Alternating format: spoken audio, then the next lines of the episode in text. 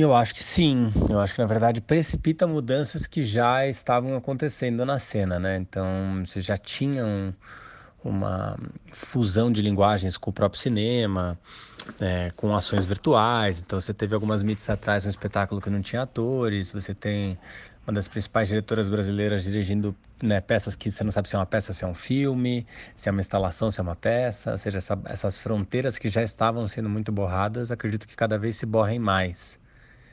E eu acredito também que a, as conexões virtuais, é, as novas maneiras de engajamento em um espetáculo, em uma obra artística, vão ganhar muita força e vieram para ficar. Isso já estava acontecendo.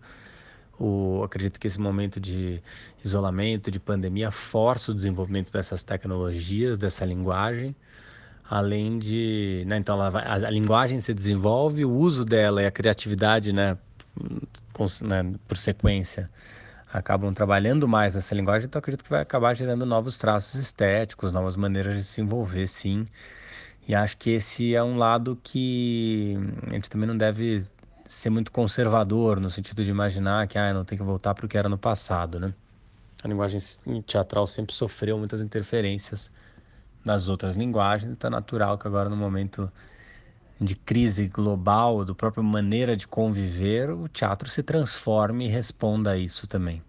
Talvez até o próprio edifício teatral passe por mudanças dependendo de como for esse novo normal, né? Será que a gente vai começar a ver mais espetáculos ao ar livre, mais espetáculos intimistas? Será que a disposição da, da plateia vai mudar? Eu acredito que essas pesquisas, essas perguntas já existem e, e esse momento vai precipitar essa transformação, vai estimular essa transformação.